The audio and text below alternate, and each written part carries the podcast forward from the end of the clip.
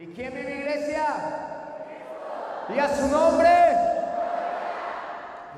No, me, no me la creo, fíjate. ¿No? Esta es una iglesia, una iglesia alegre. Amén. Si te digo, esta es una iglesia gozosa, tú tienes que saltar y decir amén, gloria a Dios. ¿Sabes por qué? Porque tú ibas a la muerte, pero gloria a Cristo, que Él vino a tu vida y te salvó de la muerte. Ahora tienes vida eterna, vida eterna. Ahora sí, hay una iglesia gozosa esta mañana. ¿Y quién vive? Y a su nombre. Gloria al Rey de Reyes. Dale fuertes palmas porque Él se la merece. Es para Él, es para Él, solamente para Él.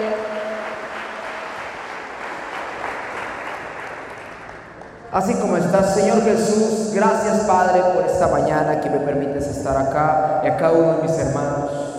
Hoy venimos rogando, intercediendo, Padre, por la palabra que se va a predicar en esta mañana. Esta palabra que yo sé, Dios mío, que viene de tu corazón y que te quieres comunicar, Padre, con cada uno de mis hermanos, de mis hermanas, Padre, de sus familias, Señor. Que esta palabra entre en mi oído derecho y pueda eh, ser practicada, pueda ser llevado a la práctica, Señor. No nada más dejarlo a la basura y botarla, Padre, sino vivirla y ser de esta palabra, hacerla, hacedorear tu palabra en el nombre de Jesús. Te damos toda la gloria a ti por los siglos de los siglos. Y esta iglesia te corona con fuertes palmas, Señor. Aleluya. Amén. Puedes tomar tu lugar ahora sí. Bien, bien. Ay, estoy en la pantalla. Gloria a Dios. mi hermano, me presento. Soy Irving, eh, bien conocido en las redes sociales como Irving Nos. Yo no sé, ¿verdad? Y me gustaría saber si estoy en confianza. Levante la mano el que ya vio alguno de mis videos gloria al Señor. Los que no la levantaron, vamos a orar por ustedes. Me siento muy feliz de estar en esta casa. Miren, yo vengo mucho a Comitán. De hecho, no vengo solo. Parte de mi familia viene allá, están allá. Levanta la manita, por favor. Ahí está que decidieron acompañarme esta mañana hoy. Vienen de la Iglesia de Cristo Ministerio de y Casa de Gloria. Pero déjame decirte que por más que vengo mucho acá, no conocí esta iglesia. No sabía. Sean un poquito más chismosos, hermano. Yo no sabía de esta congregación y cuando me invitan, me dijeron, hermano, queremos invitar a un humilde culto. Ay, yo quería cositas tres, dos personas. Luego me dicen, una iglesia pequeña, ah, la minita. Cuando vuelvo bajando y. ¿Qué gobernador lo construyó? Y no estoy equivocado, porque el gobernador que lo construyó fue Cristo. Entonces entro por las puertas y veo, todo yo. Oh. Dije, aquí voy a predicar aquí. Y ahí cómo se ponen los hermanos colaboradores, ¿verdad? Vas pasando se siente bien bonito que vas pasando y hermano, Dios la bendiga y te agarran de acá. Pero hermano, yo no más voy al baño. No, véngase, véngase, véngase, véngase. Qué bonito. Y luego las luces y todo. Y, las pantallotas. Y, la y los y luego, bien, lo que más me sorprendió personalmente fue el púlpito. Estaba predicando ayer y se enciende acá y me veo ahí. Digo, ¿qué es esto? ¿El pastor aquí ve las profecías o qué pasó? Una pantalla. No hubiera traído mi, mi computadora mejor. Pero ¿saben qué creo? que a pesar de que es una iglesia muy hermosa, muy bonita, muy grande y que todos ustedes, la familia de acá, son muy hermosos, lo, que lo hace más especial es la esencia, el Espíritu Santo de Dios. Es el Rey de Reyes, el Señor de Señores, el Señor. Sin Él no somos nada. Sin Él, a pesar de la gran construcción, no pasa nada. Gracias a Él. Porque eso, eso lo dije, bueno, pues vamos a ver cómo se pone. Y ayer hubo una actividad de jóvenes. Estuvimos aquí predicando la palabra. Y los jóvenes bien locos. Dije yo, esto está zafado. Gritaban, amén, gloria a Dios. Me arrepiento. Yo, gloria a Dios. Y hago el llamado y dije, van a pasar poquitos, pasaron todos. Dije, Señor, cuánto pecador. y pasaron todos y la alabanza y los jóvenes corrían para allá, corrían para allá. Y, y, veo un grupo de panderos, ¿no? Bien padre, todos uniformadas. Y lanzaban el sí, panderito. No, hombre, qué bárbaro. ¿Qué, qué, qué, qué? Les digo, les voy a decir lo siguiente. Eh, jóvenes, doncellas, los que estuvieron ayer así con eso, ese ánimo, que yo les decía algo y amén lo recibían. Mantengan ese fuego avivado y encendido. No solamente, esa, esa, no solamente en un evento de jóvenes, no solo cuando venga otro predicador, otro grupo de alabanza, es que nosotros no somos los especiales, el especial es Cristo. No se supone del que está aquí arriba en el micrófono usando el mejor traje o la mejor chaqueta. Es Cristo Jesús, viene hasta acá. Y por él tú lo vas a entregar lo mejor que tú tienes. Lo mejor que puedes ofrendar.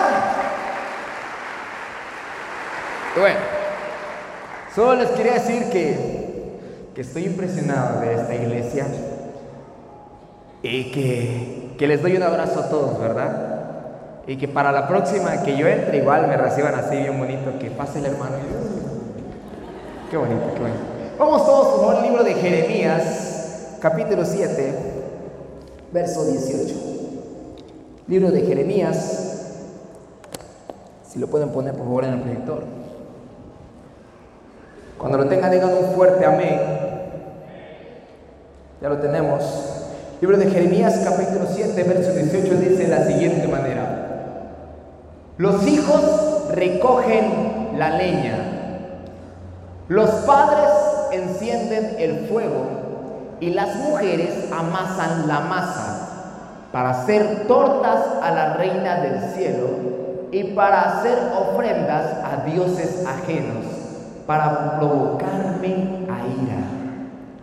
Ponme la imagen número uno, por favor.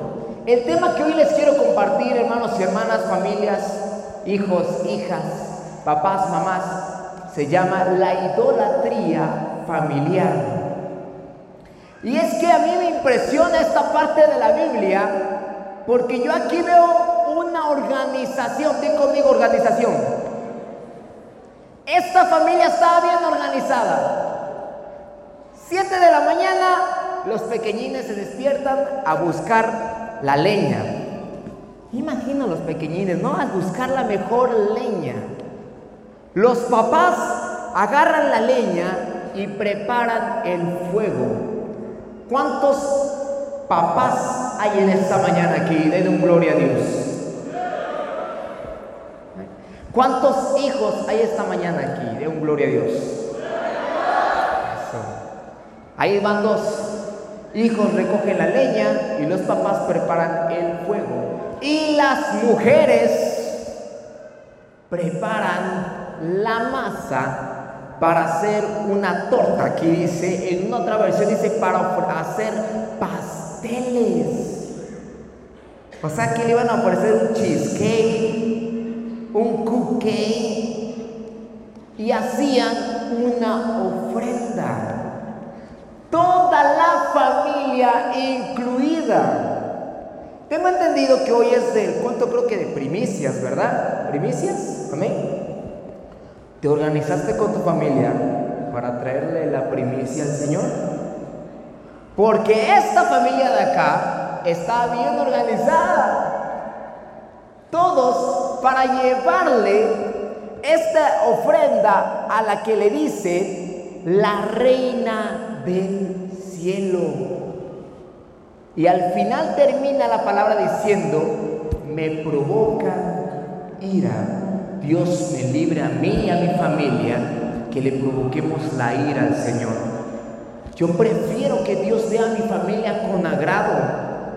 Que Dios cuando vea a mi familia y diga, mmm, qué hermosa familia, una familia que me sirve, una familia que sabe darme las mejores ofrendas.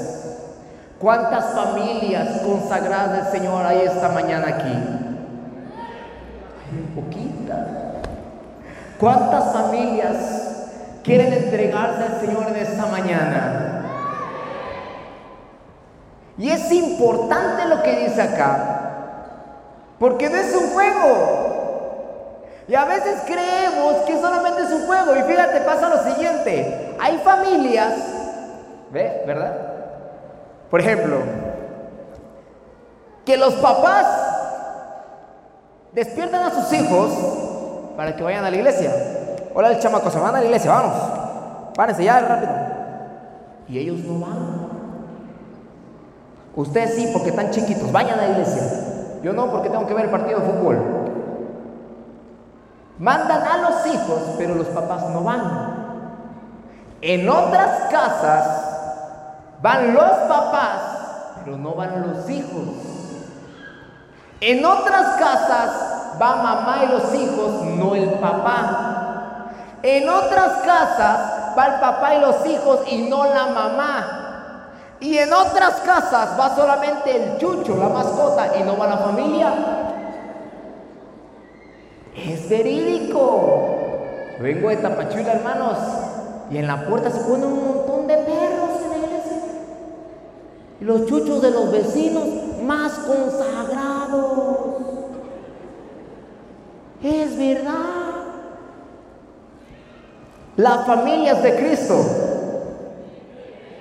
La familia es para Cristo.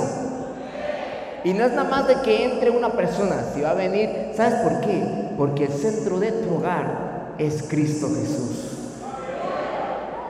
Tal vez tú dirás, ¿cómo que Cristo? Y es que hoy te vengo a hablar de eso, de que pasan otras cosas. Mira, te voy a leer, es otra versión. Dice así, con razón estoy tan enojado. Mira cómo los hijos juntan leña y los padres preparan el fuego para el sacrificio. Observa cómo las mujeres preparan la masa para hacer pasteles y ofrecérselos a la reina del cielo y derraman ofrendas líquidas a sus otros dioses ídolos. Te quiero contar un poco de mí. ¿Me dejas contarte un chisme cristiano? Ah, bien, les digo chisme y todo. Atentos, ¿verdad? Mi familia no era cristiana. Yo no sé cuántos de aquí la familia se convirtió. Levanten la mano a las familias que se convirtieron a Cristo. Que se convirtieron como eso. Eso es algunas poquitas. Las demás creo que ya eran cristianas, nacimiento, ¿verdad? No sé. Pero mi familia no. Mi familia no era cristiana. Mi familia era bien tremenda. Mi papá estaba en la universidad en el. ¿Y qué crees que hizo mi mamá? Tenía 18 años. ¿Y qué crees que se hizo? Tomó la mejor decisión de su vida. Se fue con mi papá. A escondidas. De repente mi abuela levanta el teléfono. Sí, bueno, ¿qué pasó? Y mi mamá. Mami, estoy en el DF. ¿Y qué haces allá? Vine a hacer mi vida. No tardó mucho para que tuvieran a mi hermana mayor, Saraí. Mi hermana Saraí nació flaquita, flaquita, como ese palo que así, así, cosita. ¿Y qué crees? Se dieron cuenta mi mamá y mi papá que no podían alimentar a la nena. No había dinero. Vivían en una pobreza extrema allá en el DF. No había ni quien nos ayudara. No estaba mamá ni papá, suegro, no había nadie. Y agarraba a mi mamá, iba a la tienda y compraba arroz. Y no arroz de bolsita, el arroz que caía de la bolsa, lo ponía a hervir. Y no sé, las mamás saben qué pasa, qué experimento es esa cosa que hacen ahí las mamás. Y se vuelve, creo que espesa o líquida, a ver qué pasa ahí. Y se lo daban de leche a mi hermana mayor, una cosa flaquita era mi hermana. Al poco rato, ¿qué creen? Digan qué. No, ¿qué creen? Venía yo. Yo bien contento, yo ahora sí, ya había traía yo mis lentes ahí en la panza y mamá. Y mis padres se dan cuenta que no pueden tener otro bebé. Y dicen mis papás que platicaron y dijo mi mamá, no podemos, tenemos que abordarlo. Y yo por dentro, ¡ah! No, hay que abortarlo, no hay dinero. No había ni dinero ni para abortar. Y van, ¿verdad? Al mercado. Mi mamá ya con la pancita. Con esas señoras o señores que venden como que hierbas venenosas, chipilín venenoso, no sé qué venden, no sé. Y lo venden que para abortar. Mi mamá toma, se lo prepara y se lo empieza a tomar así de solo, vamos. Dice mi mamá, me cuenta mi mamá bien contenta, me lo cuenta, yo me lo cuento bien espantado, que pasó un mes y debió haber hecho efecto. No, ahí yo. Y venía más fuerte que nunca. Órale, ¿qué se siente? Sí, claro. Y dice que vuelven a hacerle la segunda vez. Van otra vez. Se compran un chipilín más venenoso que es. Lo mezclan con hierba mala para que le caiga efecto y vamos. Pasó un mes y nada. Yo me imagino que igual venía así. No sé. Pero ahí seguía yo. Dice mi mamá, este niño no muere. ¿Qué, qué tiene este chamaco? Mi mamá dice que pensó en algún momento ir a una, a una, a una las microbuses que pasan y aventar la paz. No sé, mi mamá estaba desesperada porque no había dinero.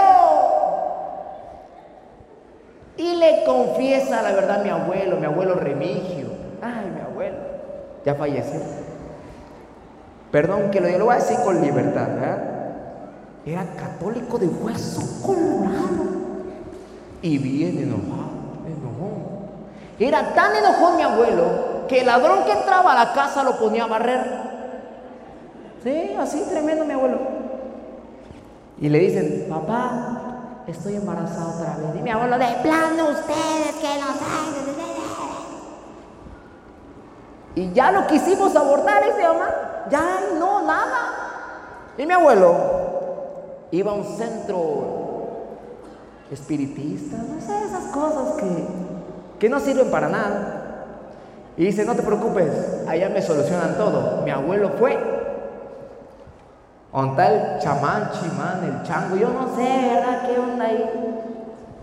Y que entra mi abuelo y le empieza, yo, y me, yo me imagino, ¿verdad? Al, señor ese con las cartas, barajeándolas y, no sé, este, el borracho, no sé, ¿verdad? Me lo imagino ahí con las cartas.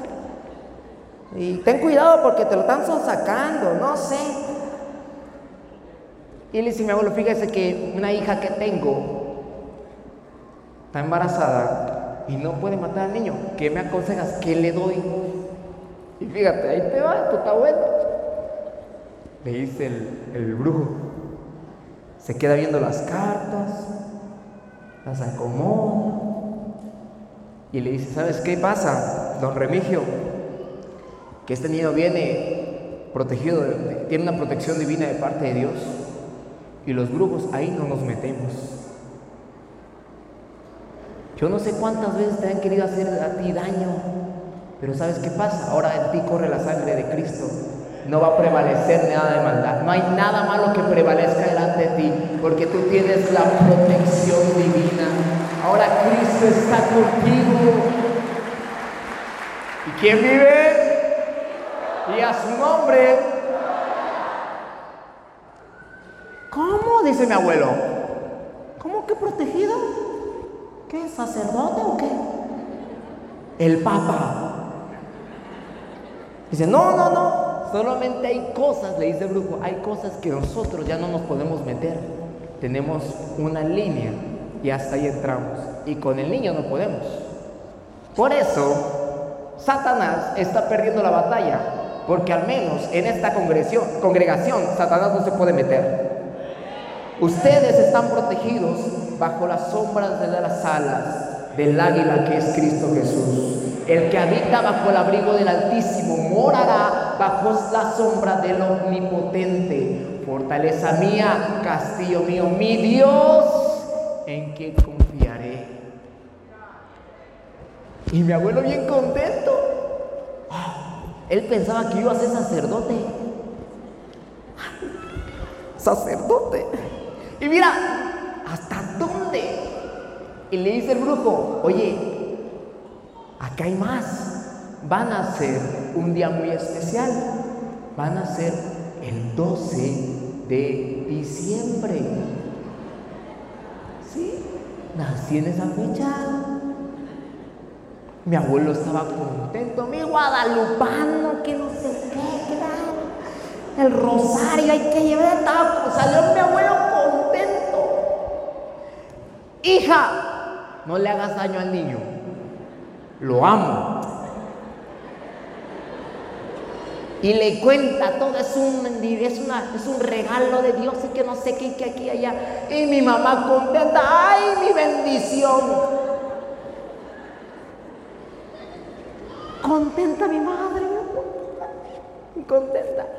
Y bien hecho. Mira, 4 de la mañana del 12 de diciembre de 1994 se le rompe la fuente a mi mamá. Ella estaba en Tuxtla Chico, a 30 minutos en ese entonces de Tapachula. Y para poder llevarla tenía que llevarla a Tapachula. Suben a mi mamá al carro mi papá con ella, mi abuelo en el volante y mi abuela de copiloto en la carretera. Mi mamá venía gritando y ¿cómo son las mujeres, verdad? Hermanas, no, no quiero decirles que tienen derecho a gritar. Griten lo que quieran. Voy ahora por sus esposos. No, pero mi mamá gritaba y pateaba el pespejo. Y, chamaco! Justo en el kilómetro 10, que es la desviación a Ciudad Hidalgo, donde está la frontera, hay dos topes. Hasta la fecha, todavía están esos topes. En el primer tope, dice mi mamá que saco mi cabeza, hago esto y me vuelvo a meter. Tal vez tú dirás que estoy exagerando, pero no. Mi mamá lo vio, mi papá pensó que era un ovnio. ¿Qué, es eso? Si todavía no dijo, no, hemos llegado al hospital, métete un otro rato al horno. Porque mi mamá todavía traía su ropa interior. Y le dice, mamá, quítame lo que ya está saliendo el chamaco. Y dice mi papá, y mi papá, ¿cómo En la ventana. En el segundo tope, ahora sí, dije yo, vamos con todo a lo que vine. Y si efectivamente en el segundo tope salgo por completo, como estaba oscuro, mi papá dice que nada más sentía aguado todo. Digo, ¿esta es su cara o su? ¿Qué será? O sea, ahí está mi papá. Y ya el, el, llanto de bien bonito. Y mi abuela Erwin le decía a mi papá, porque mi papá se llama Erwin, ¿qué es? Mi papá, niño. Mi abuela bien contenta y mi abuelo más contento. Mi abuelo mi Guadalupe. Llegaron al hospital. Mi mamá se bajó con el cordón umbilical todavía ahí. Así bajó mi mamá para que se lo cortaran, le metieron y vámonos de regreso. Ahí no terminan. Se reúne la familia, todos bien contentos, bien felices. De hecho, en esos topes está mi, mano ahí y dije, aquí nací yo. Pero ahí siguen esos dos topes. Y siempre que vamos por allá digo, en este tope fue, aquí. Siento una conexión divina con ese tope. O sea, nacimos para algo. Y, no, no, todo es precioso. Y llega la hora de ponerme el nombre. Se reúne toda la familia. En este entonces se reunía, no es como ahorita que, que buscan en internet y que este, Justin Bieber, ay, Justin Bieber, no, no, no. Antes se analizaba, ¿cómo se llama el tatarabuelo? Así le pongamos. No, que se llama Napoleón Bonaparte, Napoleón Bonaparte le pongamos. Así antes era. Y se reúnen. Y el primero que habla es mi abuelo. Guadalupe. Guadalupe. Divino. Él creía que yo vez sacerdote, padre Guadalupe. Yo no será mi padre. Guadalupe. Y sale mi tía Marisol, una tía era bien borracha. Siempre andaba su cervecita acá y siempre caminaba chueca. Yo pensé que caminaba chueca porque estaba borracha, no, así camina. Porque ahora ella fue la primera de toda mi familia que llegó a Cristo y por ella entramos todos al Evangelio. Y ahorita ya no cargo una cerveza, cargo una Biblia. Y es la tía que bárbaro, te huele el pecado. Ya te da miedo entrar a la casa. Voy entrando yo y ¿qué hiciste? A mí no me mientas, hijo. Algo hiciste. Ve para acá, te voy a liberar. Y voy yo a liberarme. así es mi tía. De que ayuno. Ponte a ayunar. Yo así, tía, pero no he comido. Ayuno ahorita hasta tres días. Y va. Unos tíos le dicen la intensa. Pero algo que dice es que mi tía tiene un fuego del Espíritu Santo que desde que se convirtió no ha apagado. Es una de las cristianas que a mí me ha enseñado que si le vas a entrar a Cristo, entrale con ganas y no a medias. Porque Cristo quiere todo de ti, no solamente la mitad. Quiere todo tu esfuerzo, no solamente la mediocridad. Él quiere de todo de tu familia. Quiere todo cuando se dice ayuno. Quiere todo cuando se trata de ofrendarle a Él. Porque es el Rey de Reyes Señor de Señores. Y si Él entregó a su Hijo, que era su todo, ahora le entreguemos nosotros nuestro todo a Él. Amén.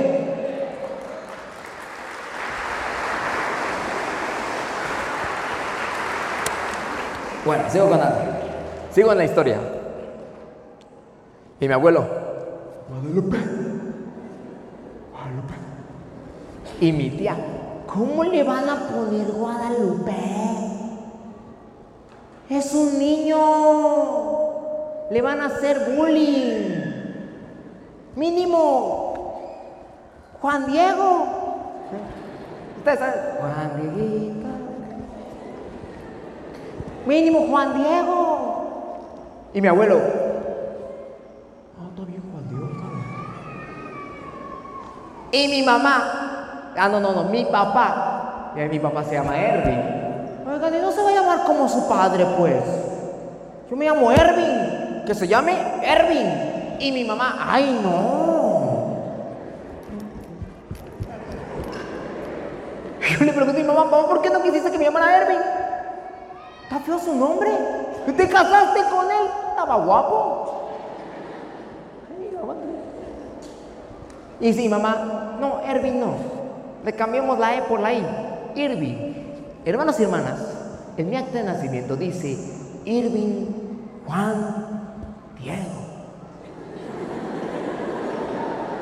No se ría porque siento que me está ofendiendo. Mis apellidos, Hernández, Molina. O sea, yo en, el, en la primaria, mi examen, Irving, Juan, Diego, Hernández, Molina. ¿Sabe qué horrible es eso, hermano? En mi familia éramos bien pobres. Vivíamos en una casa con mi mamá, los cuatro. Vivíamos en uno de esos cuartitos chiquitos, que el techo está por acá. ¿Qué entras tú así? El foco está por acá, que cuando duermes embolocado te queman la espalda y ¡ah! El lugar estaba bien húmedo. Las primeras palabras de Saraí, las mías no fueron bla bla, fueron glu glu. Estaba bien húmedo. Y mi mamá era bien tremenda. Ah. A mi mamá no le, no le hacían las jugadas. Mi mamá le decía, lávame el techo. Le decía a mi papá, lávame el techo, vas a ver. Yo conociendo a mi papá, yo sabía que nos iba a dejar. Lavó el techo. Sí, era una hermosa familia. Me di cuenta, hermanos, que Satanás siempre quiere meter su cuchara, siempre quiere meter su pata. Porque no solamente me intentaron abortar, sino mi nacimiento no fue ni siquiera en un hospital. Ni siquiera eso. Y ni siquiera pude vivir en un hogar bien bonito, no era un lugar pobre. Pero no importa cuántas, cuántos intentos del enemigo hayan sido. Lo que a mí me importa es que de todos esos intentos, Él fracasó. Al final Él perdió. Porque aquí estoy dándole toda la gloria al Rey de Reyes y Señor de Señores. Yo no sé cuántas veces Satanás ha metido su cuchara en tu vida, pero déjame decirte que todas esas veces Satanás siempre va a fracasar, porque tú tienes a Cristo en tu corazón y con eso tú vas a salir victorioso, tú vas a triunfar, tú vas a salir adelante. Ahí está.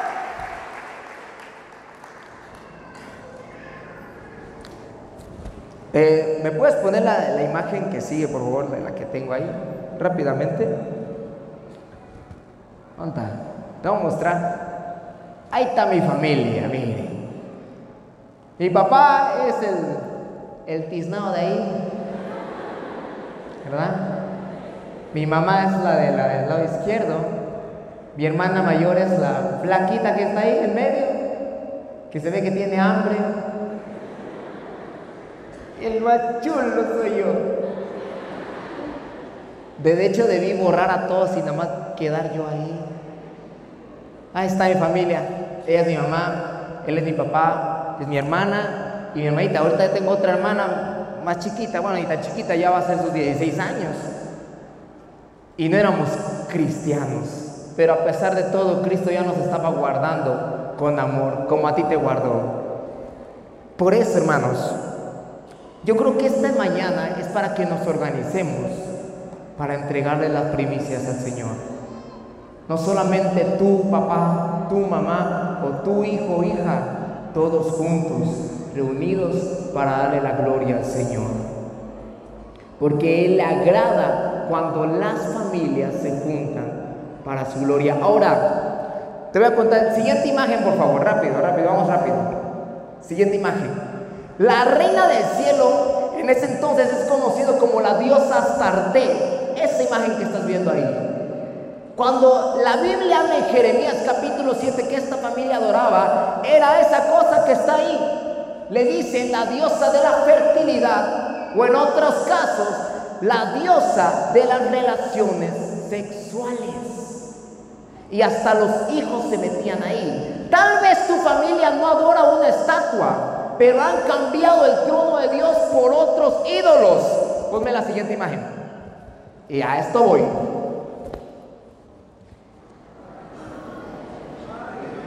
Ay.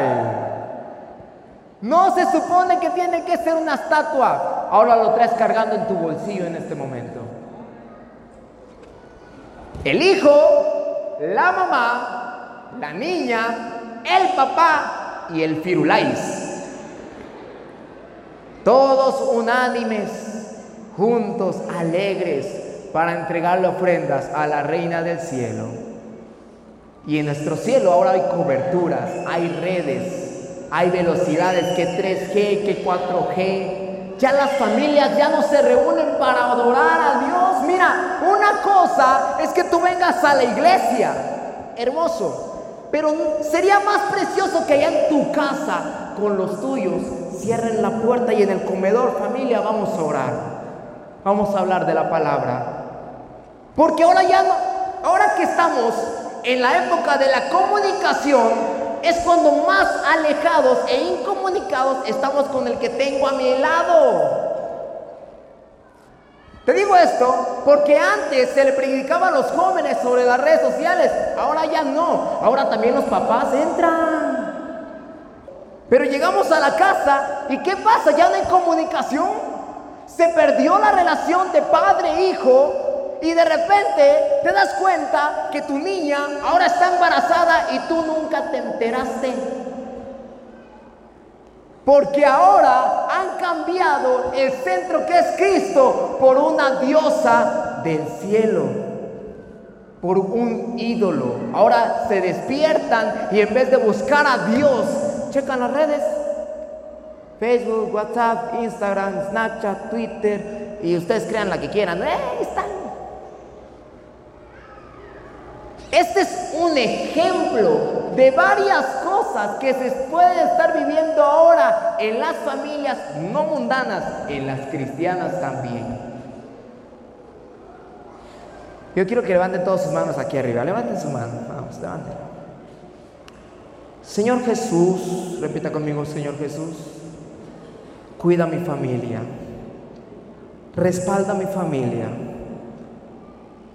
pone en nosotros ese fuego de buscarte a ti, de amarte a ti, de que Cristo sea el centro. Puedes bajar tu mano.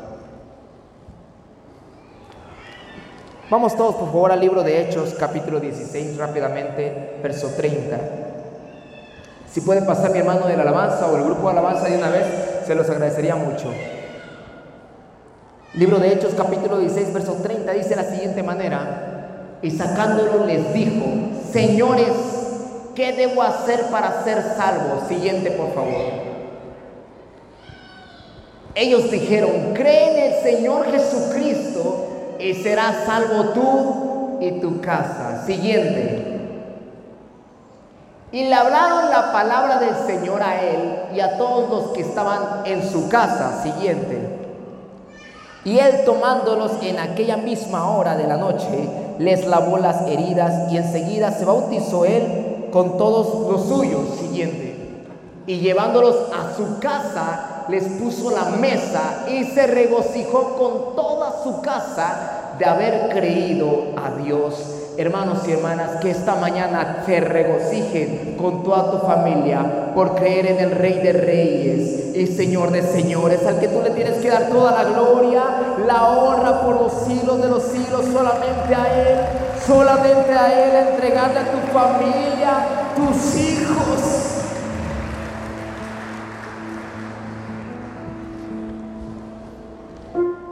En el 2010, hermanos, en el 2010, hace 10 años, llegué con mi familia por primera vez a los pies de Cristo. Estábamos bien perdidos y hundidos en deudas muy grandes. Hoy le doy la gloria a Dios porque en 2020 puedo ver un papá que era un borracho. ¿Sabes qué es ahora? Es un pastor. Acaba de iniciar hace tres años con cinco familias, no, con dos familias. Ahorita ya es una congregación de 60 personas. Mi papá es el hombre más apasionado por Dios que yo he visto. ¿Por qué? Porque él es radiólogo, él trabaja y todo su sueldo lo siembra en la iglesia que Dios le ha dado a él. Todo. Hasta a mí me llama. Hijo, ¿cuánto tienes? Yo, ¿por qué? Vamos a ofrendar. Ayúdame.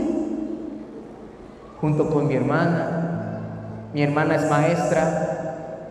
Yo soy radiólogo. Bueno, era porque les traigo otro chisme. Pero yo terminé la universidad como técnico radiólogo y trabajaba en una clínica. Y junto con mi hermana compramos un montón de instrumentos musicales porque todos somos, somos músicos allá también.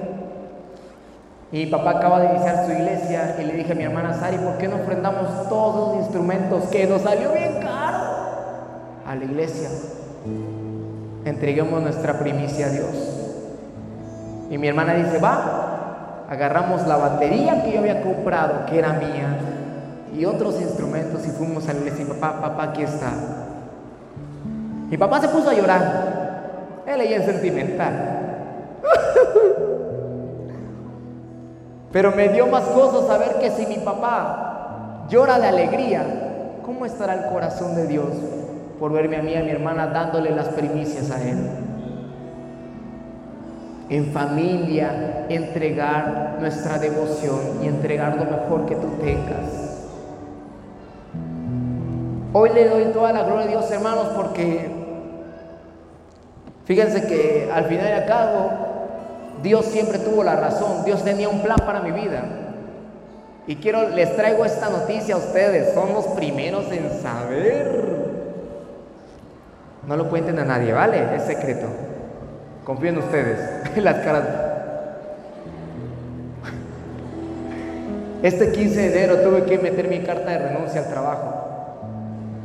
Trabajé cuatro años en una clínica, dando lo mejor de mí, lo mejor, todo mi tiempo, mi energía, mis ganas.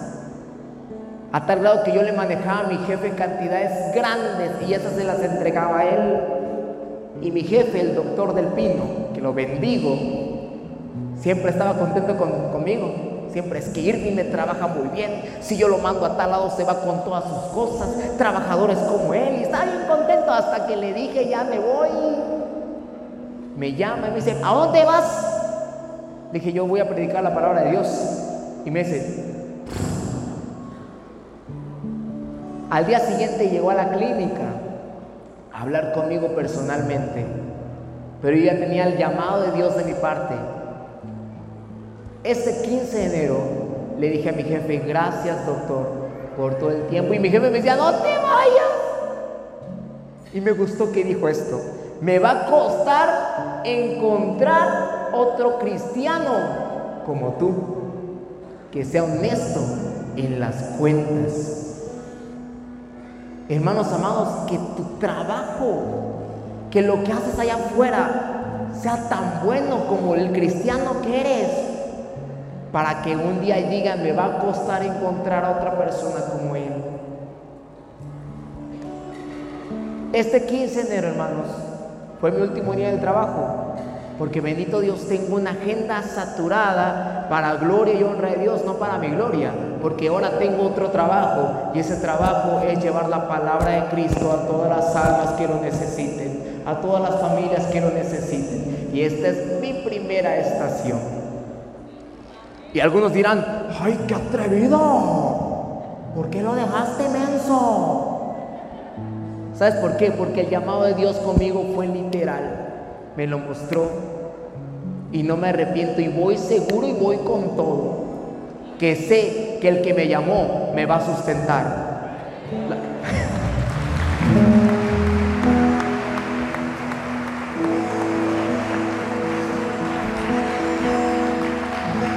Mira, toda mi familia no es cristiana, ¿eh? Y ahora resulta que mi familia, toda mi familia, ve mis videos. Y ahora quieren llegar a la iglesia para ver si todo lo que yo hago es verdad. En el trabajo, una licenciada que es de bien fiestera y de fiesta y todo, empezó a ver mis videos y me dijo, Irving, quiero ir a la iglesia. A mí me la pintaron diferente. Ahora quiero ir. Yo le doy toda la gloria a Dios. Porque eso es mi intención. Si yo soy un cristiano, yo te invito a que también tú lo seas, pero un cristiano que arrebate almas al enemigo. No te conformes contigo y con tu familia, ve por más. Ve por esa gente necesitada, porque Cristo tiene más espacio en esta congregación y esta congregación va a crecer para más, se va a ensanchar, se va a expandir, porque se va a llenar de almas necesitadas del Evangelio.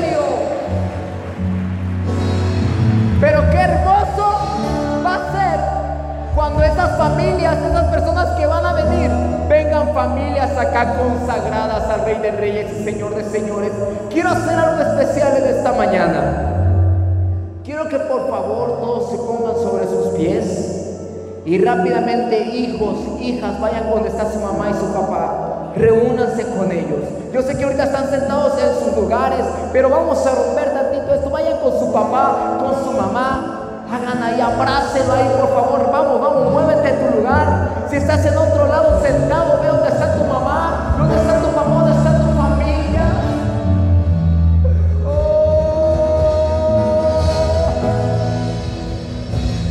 Oh, ah.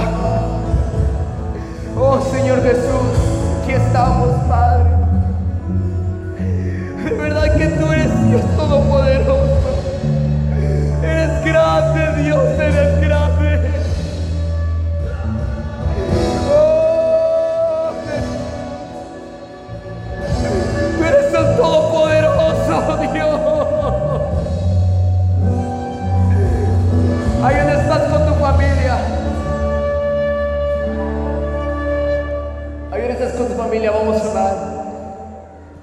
invitar a las familias que se abracen. No así, abrácense, abrácense.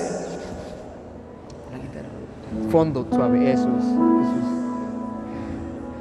Vamos a orar, empiecen. Padres, solamente los padres, la cabeza primero. Vamos a orar. Padres, empieza a levantar tu oración. Dile, Señor, aquí está mi familia. Señor, aquí están mis hijos. Aquí están mis hijas. Aquí está, Padre bendito, mis hijos, hijas, mis nietos, mis nietas, mi esposa, Señor. Con esa intención, Padre, de amarte, de entregarte más a ti, Padre. Esta es mi familia. Todas las mujeres, los hijos, levanten la oración. Vamos, vamos, todos juntos ahí. Ore por esa familia en la cual tú estás, la familia que Dios te ha dado. Tal vez tú no la elegiste, pero Dios la eligió. Porque sabía que esa familia iba a funcionar en tu vida para tu proceso